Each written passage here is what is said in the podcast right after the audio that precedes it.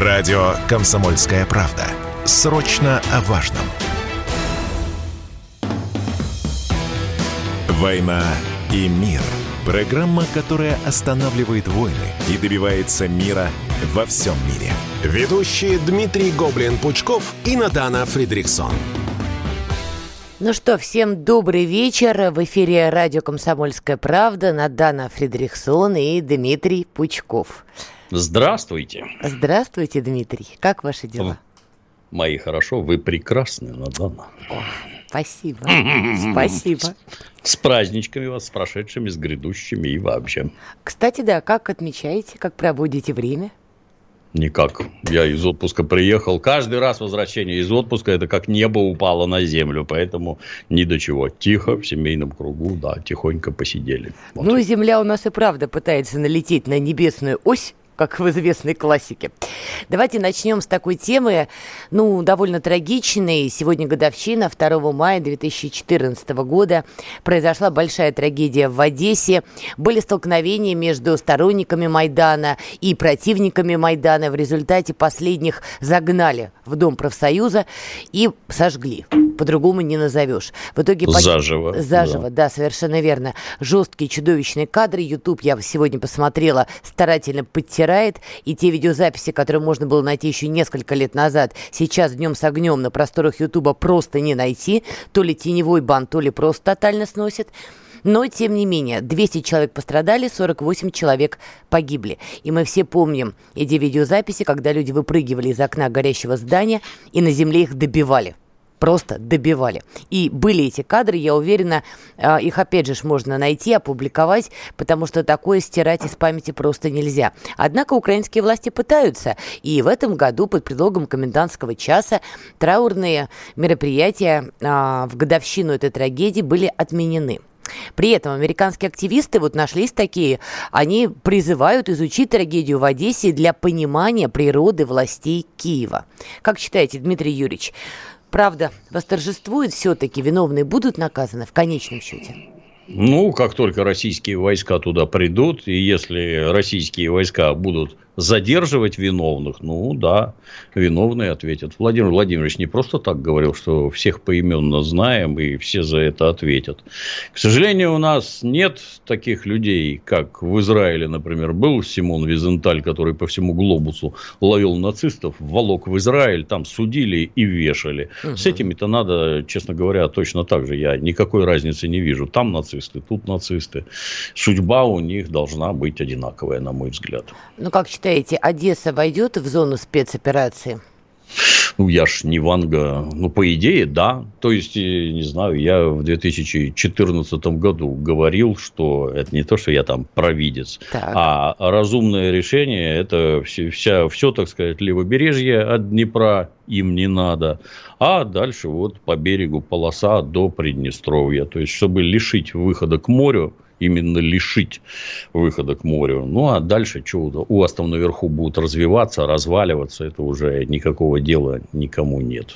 Ну, вот вы Приднестровье вспомнили, тут действительно буквально несколько дней назад, неделю назад была провокация, украинская сторона ее организовала, по крайней мере, официальные власти Приднестровья так заявляют.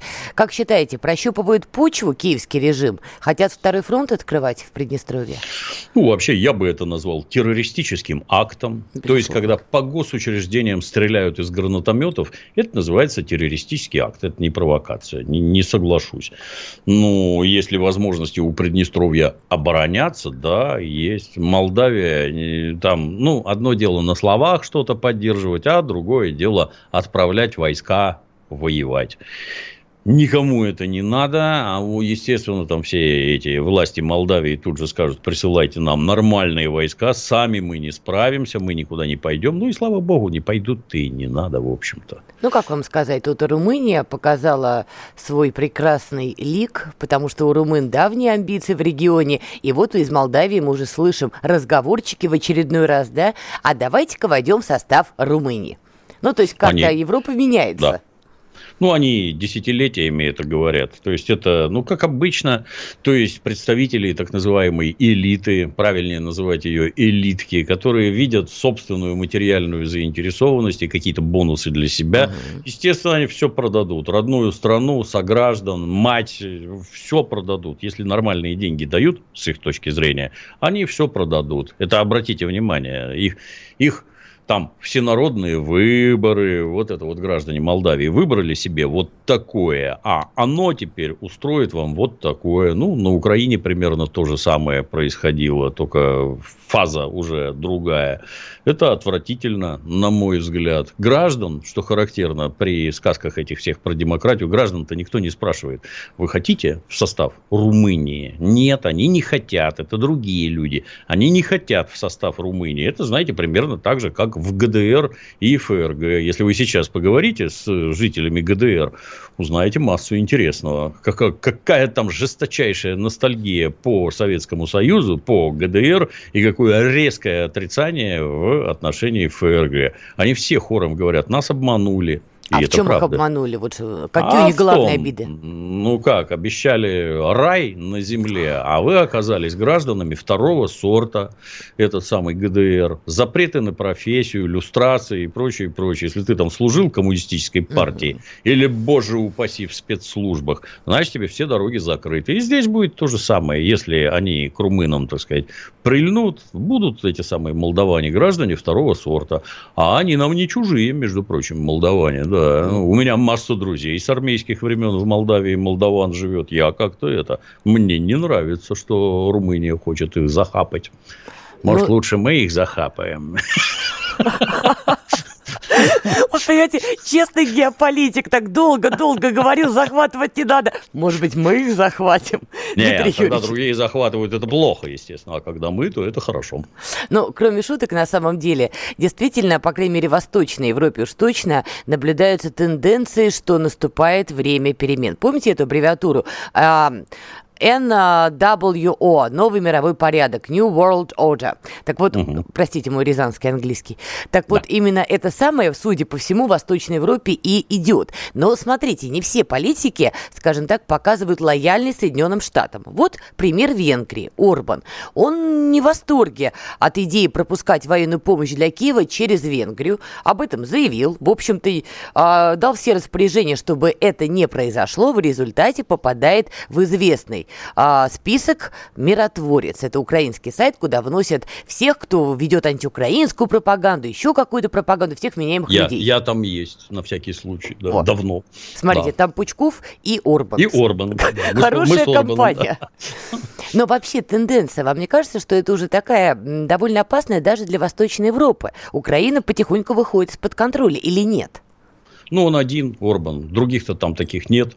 Ну, он как? один. Президент ну, Чехии, ну, по-моему, ну, еще там тоже. Вот у вас, э, вас трое.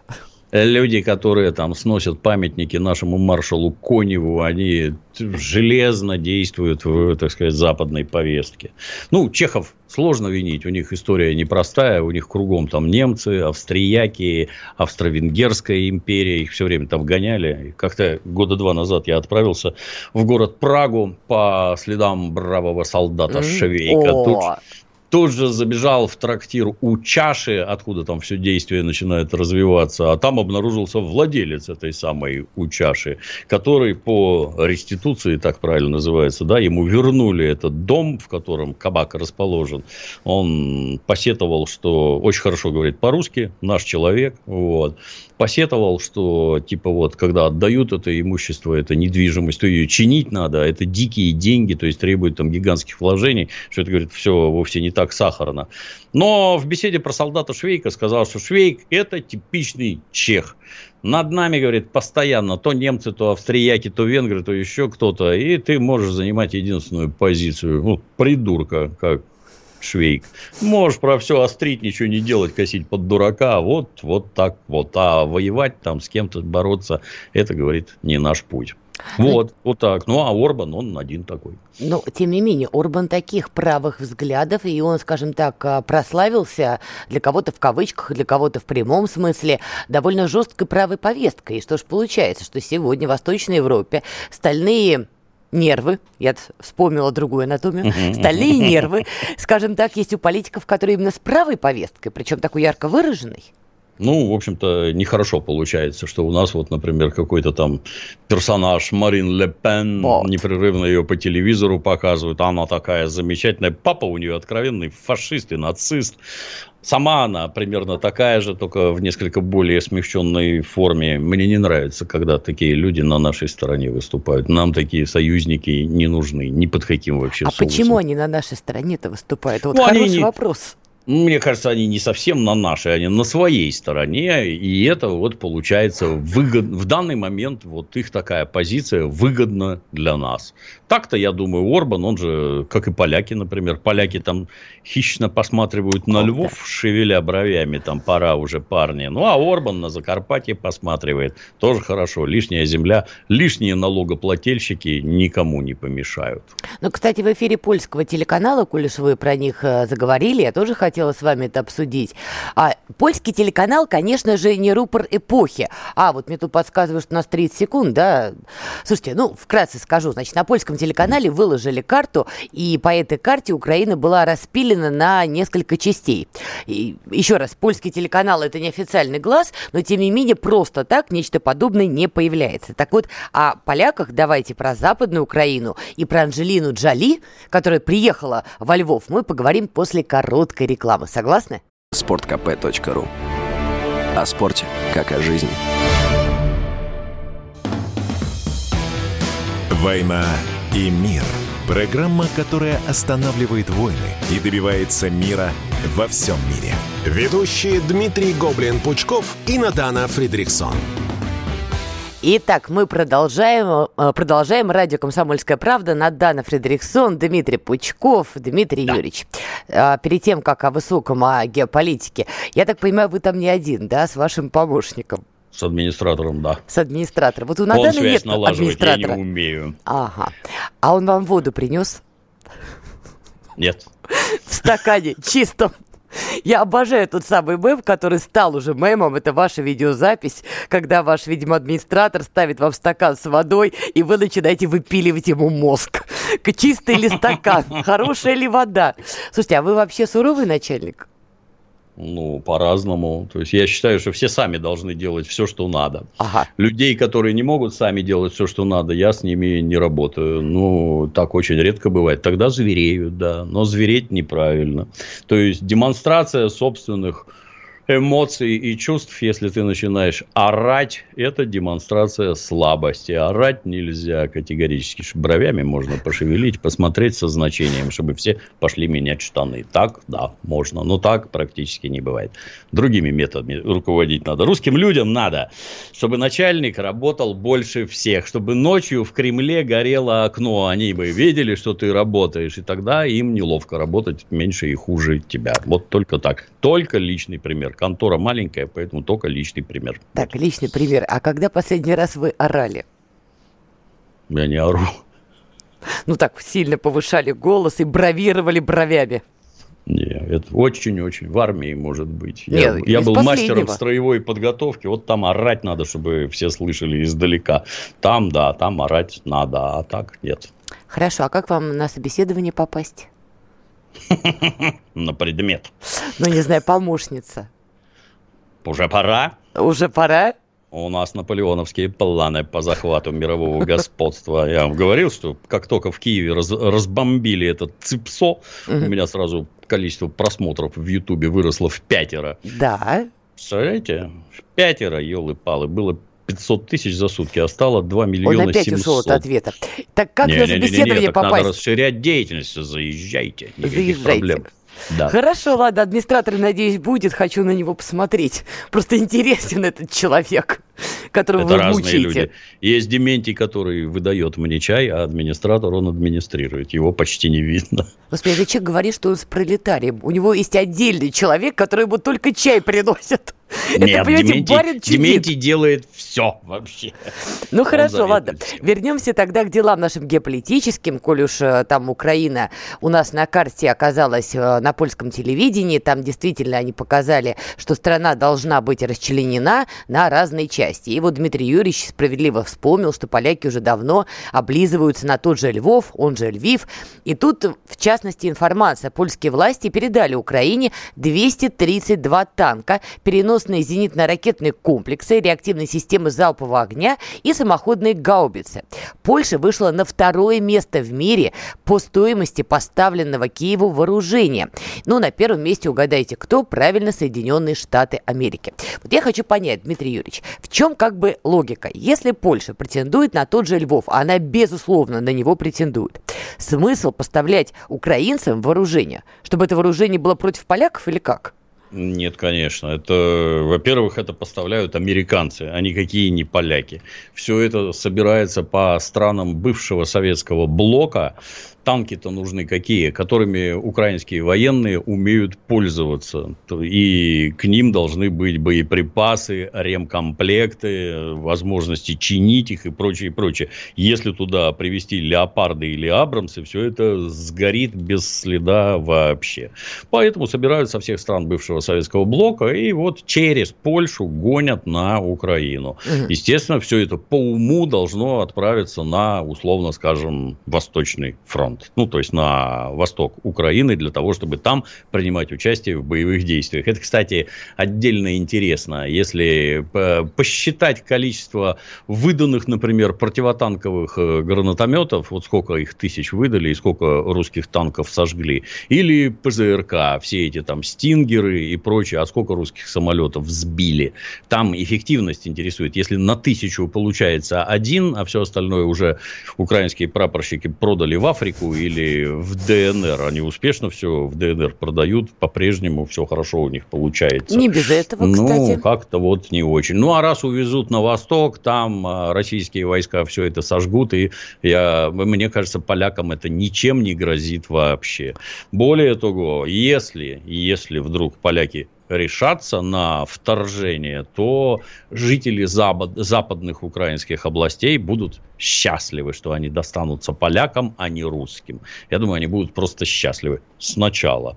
Но потом счастье уйдет, потому что то, что они творили с поляками, вот. поляки им не простят никогда. Никогда не простят волынскую резню. Поэтому их ждет очень даже интересное будущее. Но в конечном счете допускаете, что будет вот именно польско-украинский конфликт, военный?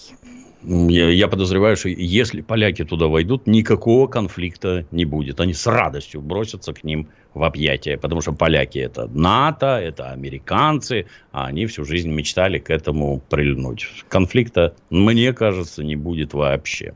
Но они вроде как за незалежность э, выступали, и там в составе mm. НАТО, ну как незалежные, независимые, уж точно да. не в составе Речи Посполитой.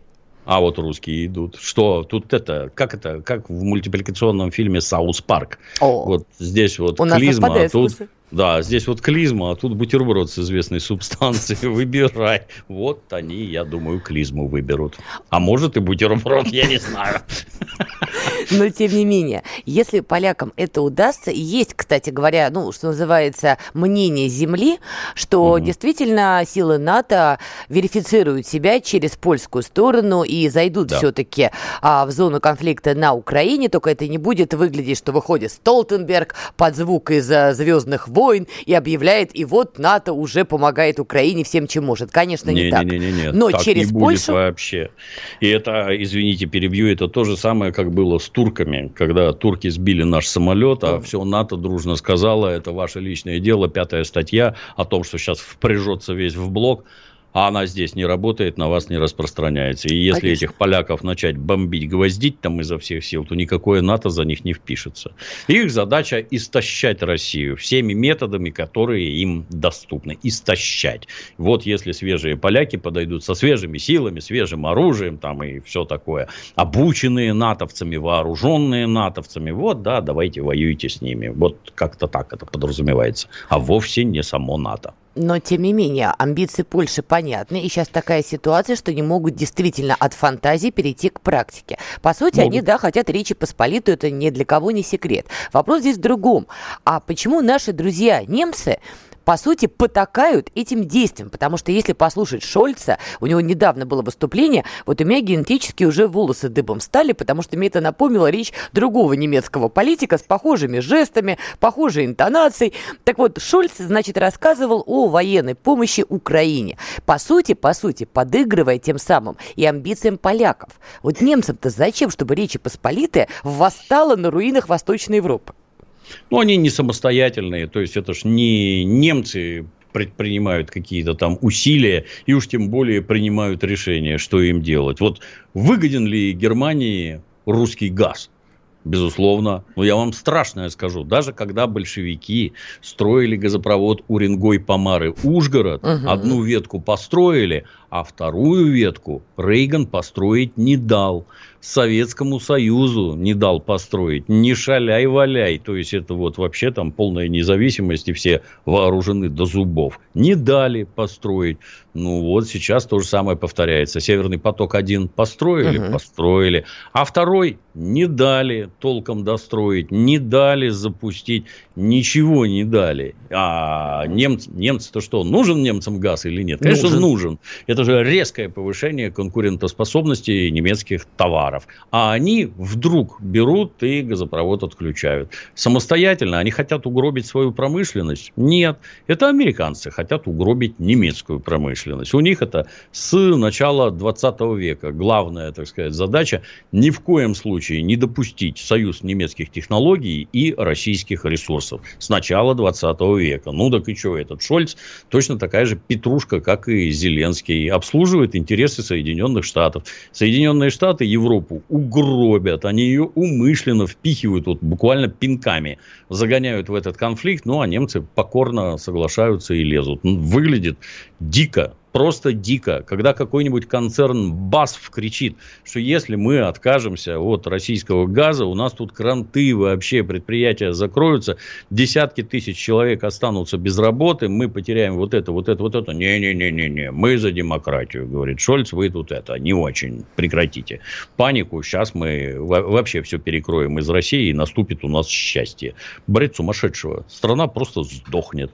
То есть, того счастья европейского, какое у них было, больше не будет. И, по всей видимости, не будет уже никогда. Без российского газа там все будет плохо. Ну вот, кстати, свое право вето на эмбарго нефти из России отозвали Австрия, Венгрия и Словакия. Как? Как вот удается вот продавить их? Ну, типичные двойные стандарты. Вон в Литву нефть прет со страшной силой. Они ее там в танкеры льют, но немножко добавляют другой нефти и говорят, она уже не российская. Вот эту нефть смело можно покупать. И все покупают, все хорошо. Это же бизнес, он Эта нефть деньги. пахнет свободой, а та да, нефть свободой да, не пахнет. Да, да. У нас сейчас короткая рекламная пауза, и мы продолжим наш вечерний разговор. Чтобы получать еще больше информации и эксклюзивных материалов, присоединяйтесь к радио «Комсомольская правда» в соцсетях. В отечественных социальных сетях. Смотрите новые выпуски на Рутьюбе, читайте телеграм-канал, добавляйтесь в друзья ВКонтакте, подписывайтесь, смотрите и слушайте.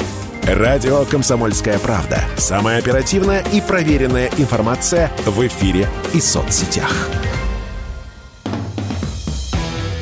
«Война и мир». Программа, которая останавливает войны и добивается мира во всем мире. Ведущие Дмитрий Гоблин-Пучков и Надана Фридриксон. Итак, мы снова с вами продолжаем. Надана Фредериксон, Дмитрий Пучков. Ну что, давайте о красоте. Итак, город Львов, он же Львив, туда приезжала Анджелина Джоли, как посол доброй воли ООН. И все бы ничего, было даже забавно, пошли мемы из кофейни, там был мальчик в наушниках, который смотрел в телефон и пропустил, как знаменитость за его спиной там где-то расписывалась, ходила, улыбалась и прочее. Дальше, значит, она стала а, общаться с людьми, ее повезли поговорить э, с беженцами, и тут начал, э, пошел звук сирены, что тревога, воздушная тревога, и Анджелина Джоли спешно есть видеозапись, как она, значит, спешит скорее укрыться от возможной угрозы. Попутно она продолжает махать рукой, значит, э, в телефоны и камеры, и на вопрос, ну как вы, говорит, нет, нет, со мной все в порядке.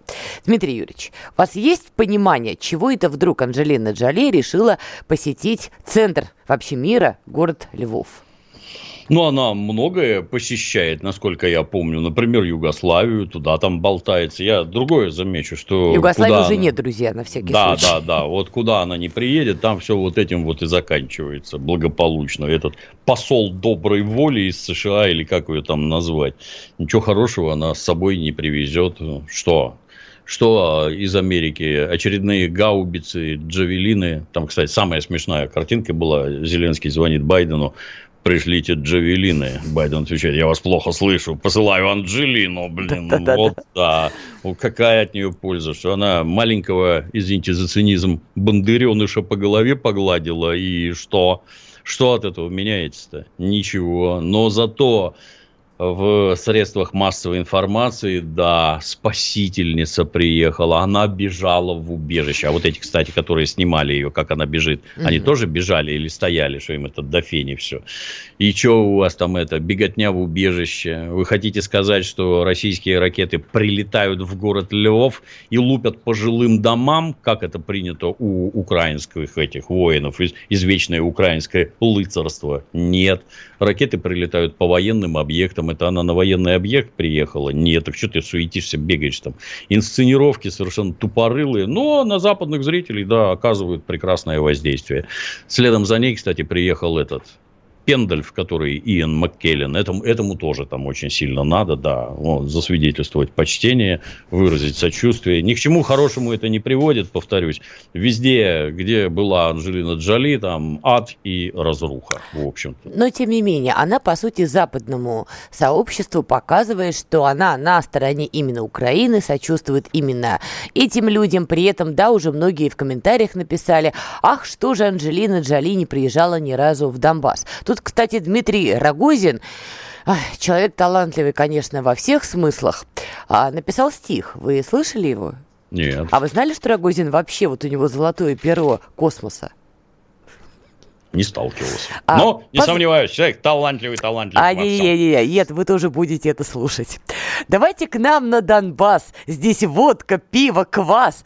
Крутые здесь ребята, как дубик в три охвата. Здесь есть у нас и бутер, здесь есть у нас и брод, и бред откроет Пита от изумления рот. Красотку не обидит, суровый наш солдат, в кино тебя он видел и видит снова рад. Дмитрий Рогозин. Задорно. Из молодец. неизданного. Дмитрий Олегович, молодец. Я к чему привела этот пример? Вот посмотрите, 8 лет, абсолютно чудовищная правда, да, обстрел людей в Донбассе, мирное население, которое погибает, и трагедия в Одессе, например, про которую мы сегодня с вами говорили и вспоминали в самом начале программы. Но нет, не шелохнулся ни волос, ни у Анджелины Джоли, ни у э, Брэда Питта, ни у Ди Капри, ни у кого. Но Сейчас ради постановки во Львове вот это вот сигнал воздушной тревоги и западный зритель, а, она на их стороне. Что мы угу. делаем не так? Мы, как Россия в медиаплане. Мы правду не смогли донести, а они так легко делают такие фейки и успешно делают. Нет, тут это, я повторюсь, уже неоднократно говорил, у нас все время все говорят, что мы там проигрываем информационную войну, нас на их информационной войне просто нет. Все наши СМИ, все наши информационные средства, они до них не доходят. Нашего телевидения у них нет. Интернет-ресурсы они блокируют. В Ютубе каналы удаляют. Не дай бог, чтобы граждане западного мира видели бы, что происходит, так сказать, с другой точки зрения, нет, этого быть не должно. Я, кстати, напомню дорогим зрителям, например, что известное понятие «железный занавес», он же Iron Curtain, это придумал гражданин Черчилль. Он это первый употребил, что вот западные страны от Советского Союза должны отгородиться железным занавесом. Это они его придумали, это они его поставили, чтобы граждане западных стран категорически не видели того, что происходит в Советском Союзе. То же самое и здесь. У них гигантский опыт. Да, они задействуют, используют своих вот этих вот актеров для собственной пропаганды. Пока воевали в Ираке, вот вам Арнольд Шварценеггер в Ираке, вот Джеймс Гандалфини в Ираке, вот, вот Анжелина Джоли уже во Львове. Все это формирует специфическую картинку в мозгах у западного обывателя. Так что у них все идет своим чередом. Что мы можем этому противопоставить? Ну, не знаю, разве что Галкина показать или Урганта. Кто там еще в Израиль убежал? Вот их, может, показывать будем. Да вот такие у нас патриотические актеры, посмотрите. Вот так они выступают на стороне России. Вот так им дороги русские, которых убивают украинские войска. Так мы опять упираемся в мой вопрос. Я с вами согласна, что нас а, выпиливают из медиапространства западных стран, но давайте смотреть правде в глаза. Неистово и агрессивно выпиливать нас стали. Ну, последний год. В 2014 году, в 2015 году и даже в 2016 году вполне себе платформа YouTube была не такой агрессивной. И там да. можно было, можно было доносить а, свое видение происходящего. В конце концов, тут не надо было ничего выдумывать или пить фейк фейки, просто доносить правду. Мы этого не делали. Почему я привела стих Рогозина? Потому что, на мой взгляд, лично на мой, вот подобные стихотворения «Села муха на варенье», вот и все стихотворение, в общем, хорошо показывают, что мы, Россия, не умеем работать в информационном поле. Вы не согласны? Мне, мне кажется, ничего, да, согласен. Но мне кажется, ничего, абсолютно ничего сложного в этом нет. Вообще ничего. Как у Высоцкого было. Черт ругнулся матом и сказал, там не тот товарищ правит бал. У нас все зависит от вождя. Если бы стоял во главе этого направления нормальный вождь, все бы прекрасно работало. Не будем показывать пальцем, но такие люди есть. Да, вот он в наушниках стране. сидит, да, да вот в темном-темном мониторе. Шутки шутками. Знаете, что меня поразило? Вот смотрите, опять же, с 2014 года Россия пытается донести до мира факты. На Украине нацизм, он есть. Не надо рассказывать про 2%, 2,5%. И уж тем более вот это безумие, ответ западной стороны. Что вы заладили про ваш нацизм на Украине? У них президента еврей. Извините, это вот Fox News. Я два дня назад читала там Jewish слово, эти вот такими крупными буквами. Восемь лет мы пытались донести факты и правду. Потерпели, извините, фиаско. Потому что на Западе, а, я про людей, не про политиков циничных, про людей, они отказываются в это верить. Вообще эта тема не интересуется и знать об этом ничего не хотят. Сейчас я читаю американский сегмент Твиттера. Дмитрий Юрьевич, из нас теперь делают нацистов из России делают нацистов. Теперь они рисуют свастику а, под цвет российского флага и какого-то там красивого мальчика под украинский флаг, который эту свастику дубасит. Как получилось, что мы за 8 лет не смогли, а они буквально за 2 месяца пытаются развернуть и сделать нацистами нас? Ну, я не знаю. Если у нас в телевизоре гражданин Евгений Киселев, который убежал на Украину и там функционирует, какой-нибудь Александр Невзоров, Серега Доренко, со всем уважением, а, то эти погибшие. люди, они, да, они как-то это, я не знаю, я бы таких близко не подпускал. Никакому воздействию на массы близко бы не подпускал. И это, с моей точки зрения, дело государственной важности, потому что раньше это были хихоньки да хахоньки и какие-то там 800 точек зрения на одно, так сказать, явление. А можно вот так, а можно вот так, а я не согласен, а я еще что-то. Как тут недавно показывали актера Смоленинова убедите меня, вот убедите, он-то русский и живет в России, вот убедите меня в том, что на Донбассе убивают людей. Вот. Вот, вот убедите меня. Вы своих убедить не можете. Чего уж там говорить про чужих. С моей точки зрения, все просто провалено, откровенно провалено. Никто этим нормально не занимался. Кто виноват, Плюс... Дмитрий Юрьевич? Вы в медиапространстве погружены. Кто виноват? Наверное, наверное, тот, кто всем этим делом управляет. Многим по недомыслию кажется, что в так называемых демократических обществах существуют какие-то свободные СМИ. Их нет. Никаких. Есть СМИ. Ни о какой свободе нет и речи. У этих СМИ есть хозяева, вполне конкретные люди, весьма и весьма состоятельные. И это они задают, так сказать, повестку, о чем будут говорить эти СМИ. А вовсе нет такой задачи доносить до населения какую-то правду. Или, боже упаси, до населения зарубежного. Нет такой задачи. Задача есть зарабатывать деньги. И при этом отстаивать некие интересы. И если этот человек мозгами проживает за кордоном, у него там какие-то дачи или дома на Лазурном берегу, дети у него учатся в Лондоне, вместе они ездят отдыхать в Майами, я не знаю. А что такой человек может через свои СМИ поведать российскому российскому обществу или, боже упаси, иностранному. Перед иностранным они лебезят и присмыкаются все 30 вот. лет. Своих они презирают, мне, так, мне это вот так вот видится и кажется. И это касается не только СМИ. Вот недавно тут гражданин Роднянский выступал, по-моему. Дмитрий Юрьевич, а вот здесь давайте троеточие продолжим после рекламной паузы. Радио «Комсомольская правда». Мы быстрее телеграм-каналов. «Война и мир». Программа, которая останавливает войны и добивается мира во всем мире. Ведущие Дмитрий Гоблин-Пучков и Натана Фридриксон.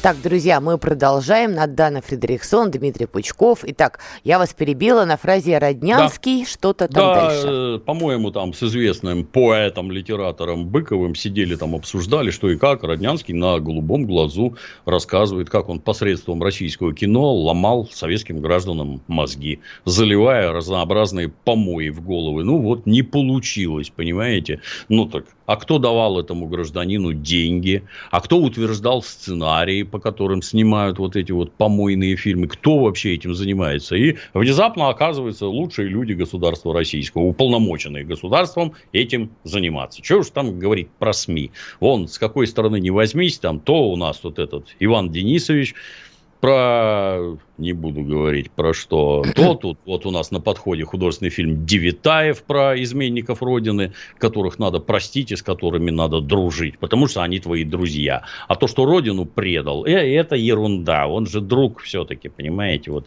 И мы папе его не скажем, что он служил в СС. Блин, ну это же бред сумасшедшего. Кто за всем этим смотрит? Кто это внедряет в головы? Само? Нет, не само.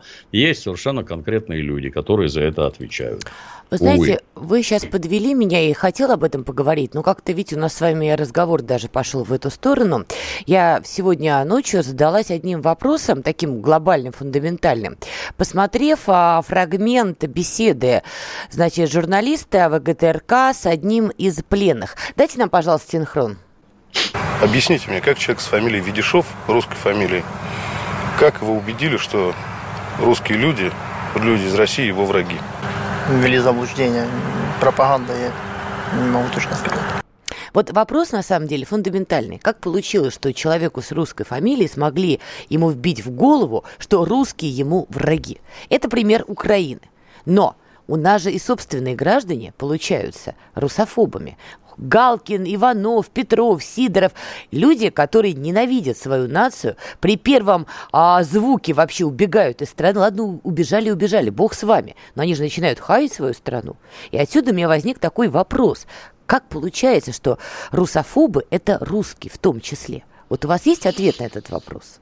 Ну, с моей точки зрения, это перво-наперво. Это последствия так называемой декоммунизации, что у них, что у нас. Когда вам всем популярно объясняют, что все беды вам принесли коммунисты. Все.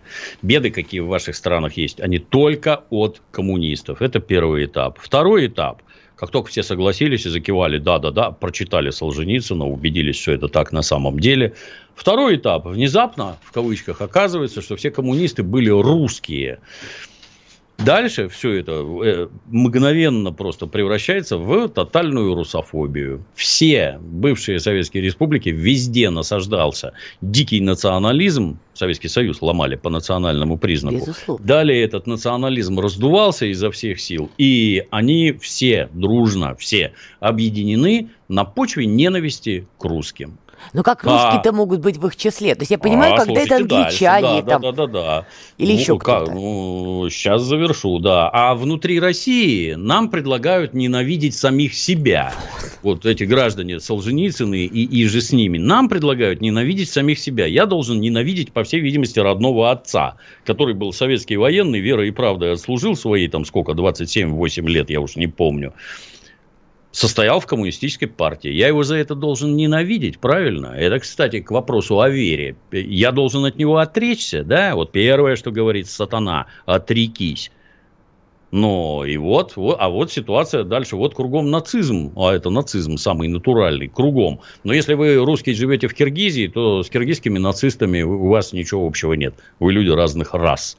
В Армении тоже ничего общего нет. И в Грузии ничего общего нет. И в Эстонии вы чужой. А на Украине вы свой. А там всего два пути. Либо ты идешь в нацисты и с этим соглашаешься, ну, либо ты не сможешь никуда в этом государстве пробиться. Ага, российская держава оставила их за границей. 25 миллионов человек осталось, брошенные на произвол. Мы ими никогда и никак вообще не занимались. Ну, и вот результат, вот, пожалуйста. Это вот в том, что говорит вот этот гражданин с русской фамилией, так и вина Российской Федерации есть. А куда ему деваться-то? Там нет никаких путей. Либо ты признаешь вот это и будешь за пол Азов, там, и за Бандеру, и за все на свете. Ну, либо тебе вообще ничего не светит в родной стране. А они там родились и выросли, в общем-то. Это печально, когда вот так. Вы думаете, это травма развала Советского Союза? Безусловно, и то, что продолжается, то, что сейчас на Украине происходит, это да, это последствия развала Советского Союза. Нет, я да. имею в виду русских русофобов. То есть вот конкретно их и бог с ней с Украиной. Давайте возьмем, о, земля обетованная. Когда я там была первый раз, а это были еще, поверьте, вполне себе спокойные, сытые годы, и все были космополиты, просто мама не горюй. Но вот э, стыдиться самих себя уже тогда было в тренде. И мне тогда на чистом русском языке, не имеющий никакого никакого отношения к евреям от слова совсем тетка. Она не еврейка, уж простите, не родилась она таковой. Но она себя, значит, решила назвать еврейкой, и она мне с пеной у рта доказывала, что быть русским как-то вот постыдно, ты, говорит, это не афишируй. Вот тут у меня, у меня вот у человека, у которого есть еврейская кровь, брови-то заходили. И фамилия Фридрихсон. Да, заходили ходуном. А она ударение поставила Фридрихсона, решила, что я шведка и вот это вот наследие, понимаете, арийской расы. Нет уж, извольтесь. Понимаете, даже тогда это было. Но откуда? Господи, спокойные времена, ну, ну чего вы? Ну, мне кажется, вот у меня твердейшее ощущение, что общественное сознание, оно само по себе не живет. Его формируют СМИ. Что СМИ вам говорят, то у вас в голове и будет. У подавляющего большинства населения. Если туда заливают нацистские помои, ну, через некоторое время только они там и будут. Ни, ничего удивительного в этом нет. То есть, э, у них там сидят американцы, которые техниками оболванивания владеют лучше всех на свете. Эти, вот эти борцы с коммунистической пропагандой, угу. которая вообще ни о чем и не работает никак по сравнению с ними, а они там сотню лет тренировались на Южной Америке, например. Они все знают, как пестовать этих нацистов, куда их направлять, что при этом говорить, как приводил уже пример, что Адольф Гитлер уложился в 6 лет для того, чтобы вся Германия рехнулась. Интернета у него не было, у него были только газеты и радио. радио да. Телевизора не было, да. 6 лет и вся нация рехнулась, вся Германия, и ринулась на восток за землями и за рабами. Ну, а вот, а тут с 2014 года активно этим занимались, 8 лет. Ну, тоже, наверное, преуспели в переформатировании мозгов у своих граждан. Тут отчаиваться не надо, потому что если поставить другие излучатели, и они заработают по-другому, то граждане достаточно быстро придут в себя. Не все, но большинство. Так не можем поставить. Это к нашей беседе с вами 10 минут назад. Мы проиграли а, информационную войну, при том, что за нами-то была правда. И мы умудрились ее проиграть. Кто же эти излучатели-то поставит? На Украине можем. Почему? Да, надо там, себе туда. их поставить. Вы же сами себе, привели примеры да. Галкиных и Согласен. прочих. Согласен, да. Согласен. Так и некому. свои излучатели надо менять. Ну как некому? Есть кому. Слушайте, вы один, Раб... и вы не хотите Работы... их ставить. Работы ведутся. Работы ведутся. Хорошо. То есть я правильно понимаю, если вот так уж приходить к какому-то выводу печальному, если, например, Украина с 91 -го года стала как не в себя заниматься нацбилдингом, да, на идеи мы не Россия, да, на нацистских идеях зачастую, это все появилось не в 2004 и гораздо раньше, то да. Россия все эти 30 лет нацбилдингом не занималась вообще. Мы сначала были космополиты, мы люди мира, мы вот, вот готовы во все страны, при этом мы продолжали себя стыдиться, а потом мы как-то растерялись как будто, нет? Ну, как говорится, ешь птица гордая, пока не пнешь, не полетит. Вот пинок получен, я вижу, подвижки начинаются. В ту ли сторону я пока понять не могу, но подвижки начинаются и идут очень и очень активно. Нельзя так себя вести в, люб... в родной стране. Нельзя категорически. Это мне-то привычно и понятно. Ты либо за нас, либо против нас. Либо ты за товарища Сталина, либо, о ужас, ты за Гитлера. Определись. И никакого третьего пути нет. Вот они мы. Ну, если ты за нас, если ты за родную страну, вот нельзя себя вести вот так. А если ты себя так ведешь, значит, ты обслуживаешь интересы врага. Это просто и достаточно понятно, на мой взгляд, всем. Если ты бежишь из родной страны куда-то прятаться, я, кстати, не совсем понимаю, зачем. У вас это, вы деньги, деньги зарабатываете в России, а взяли и убежали. А потом что, поедете сюда обратно зарабатывать деньги? Я вот уже говорил, что там, как гражданин Макаревич в свое время страдал, что у него взяли и отменили концерты по всей территории Российской Федерации. А это не концерты тебе отменили, это не злой Кремль. Это ты нес ахинею, а теперь ты приедешь выступать, а на твой концерт придет какой-нибудь недовольный с баллончиком газа или там с зеленкой какой-нибудь бросаться, распылит газ, что-нибудь бросит на сцену, начнется паника, люди бросятся наружу, кого-нибудь затопчут.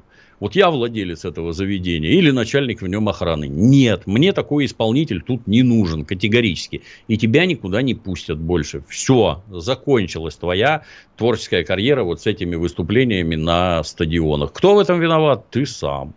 Ну, с одной стороны, это вот так вот продвигается. С другой стороны, наверное, государство должно помогать таким людям как-то меньше влиять на общественное сознание. Мы, к сожалению, заканчиваем. Сегодня «Здравый смысл» проповедовал вам Дмитрий Пучков. Ну и была с вами Надана Фредериксон. Услышимся. И мир. Программа, которая останавливает войны и добивается мира во всем мире. Ведущие Дмитрий Гоблин-Пучков и Надана Фредериксон.